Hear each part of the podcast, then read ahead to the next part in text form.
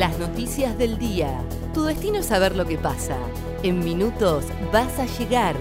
El día de Comodoro y el país de la mano de ADN Sur. El tiempo en Comodoro y Radatili. Para este martes 2 de febrero se espera una máxima de 32 grados.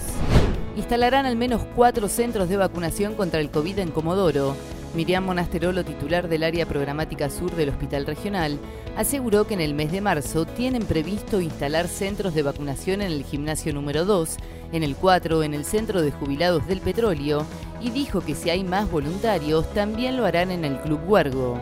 Además confirmó que está bajando la curva epidemiológica y dijo que estamos mejor que en las primeras semanas de enero.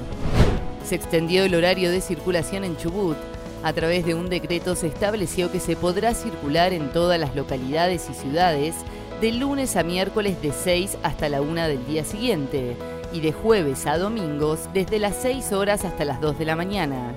Las medidas estarán vigentes hasta el primero de marzo. Además, permitieron las reuniones familiares, las salidas de esparcimiento y actividades deportivas en espacios abiertos o cerrados con un máximo de 10 personas. Desbarataron una red de trata que funcionaba en el centro de Comodoro. La Brigada de Investigaciones y la Justicia Federal lograron dar con una organización que se dedicaba a la trata de personas.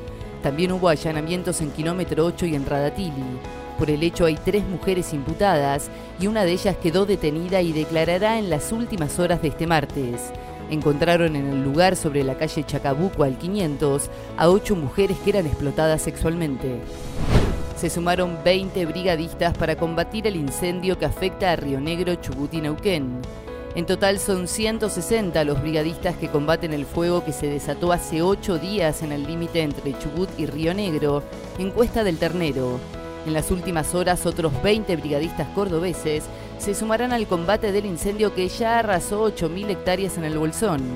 El fuego ingresó a las provincias de Chubut y Neuquén y preocupan las altas temperaturas en la región que dificultan las tareas que se realizan para sofocarlo. Aumentará el servicio de Internet para empresas con menos de 100.000 clientes.